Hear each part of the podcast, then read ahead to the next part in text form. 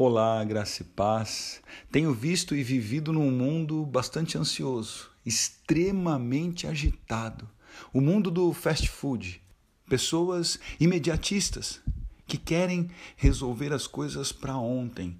E isso nada mais é do que dar ouvido à nossa carne, dar ouvido aos nossos sonhos, aos nossos planos e aos nossos prazeres.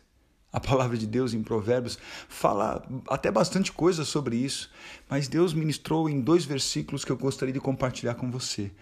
Em Provérbios 14, no verso 29, diz que o homem impaciente dá prova de grande entendimento, mas o precipitado revela insensatez. E a insensatez, a falta de equilíbrio, é que nos leva à destruição a falta de equilíbrio no falar, a falta de equilíbrio em nossas decisões, a falta de equilíbrio no nosso comportamento destrói relacionamentos, destrói a confiança, destrói muitas vezes a nossa saúde. E por que temos vivido assim? Porque nossas decisões, nosso comportamento, nossas ações têm comprometido a nossa paz. Não somos pacientes, como diz a palavra aqui, não temos mais paciência.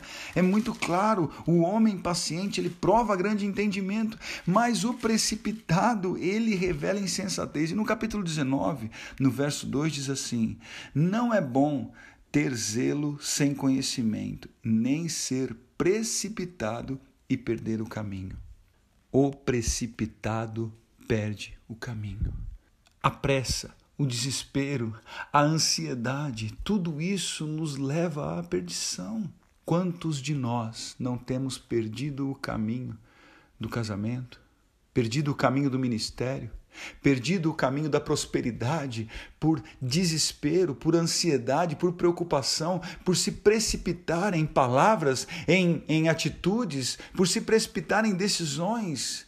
Será que não deveríamos perguntar mais um, para Deus o que devemos fazer, como devemos agir, o que decidir, para onde ir? Como diz lá em Tiago, Largar a arrogância que nos faz ter a certeza de que eu irei para tal lugar, trabalharei, ganharei, ficarei rico e dizer: se Deus quiser, eu irei, se Deus quiser, trabalharei, se Deus quiser, eu ganharei.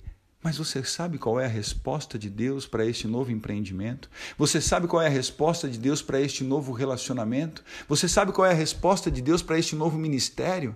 Para essa decisão que você está tomando? Será que você não está se precipitando e, e revelando insensatez e perdendo o caminho? Eu gostaria que você refletisse nisso. Eu tenho guardado isso no meu lugar secreto e perguntado para o Senhor: é essa a decisão que eu devo tomar? É esse o caminho que eu devo seguir? É essa, são essas palavras que eu devo declarar? É este comportamento que eu devo ter? Certamente, a direção que Ele me der é a melhor para a minha vida. Oro para que você entre nessa dimensão. Dependa de Deus. Não ande ansioso, não ande desesperado, não deixe as preocupações te dominarem. Lança tudo isso sobre Ele, porque Ele tem cuidado de você. Hoje nós temos culto às 20 horas, presencial, estamos num propósito pela família, aqui na sede, na Avenida Francisco de Paula Leite, número 800. Também será transmitido pelo YouTube e pelo Facebook. Eu sou o pastor Renato, da comunidade Cultura Real de Indaiatuba.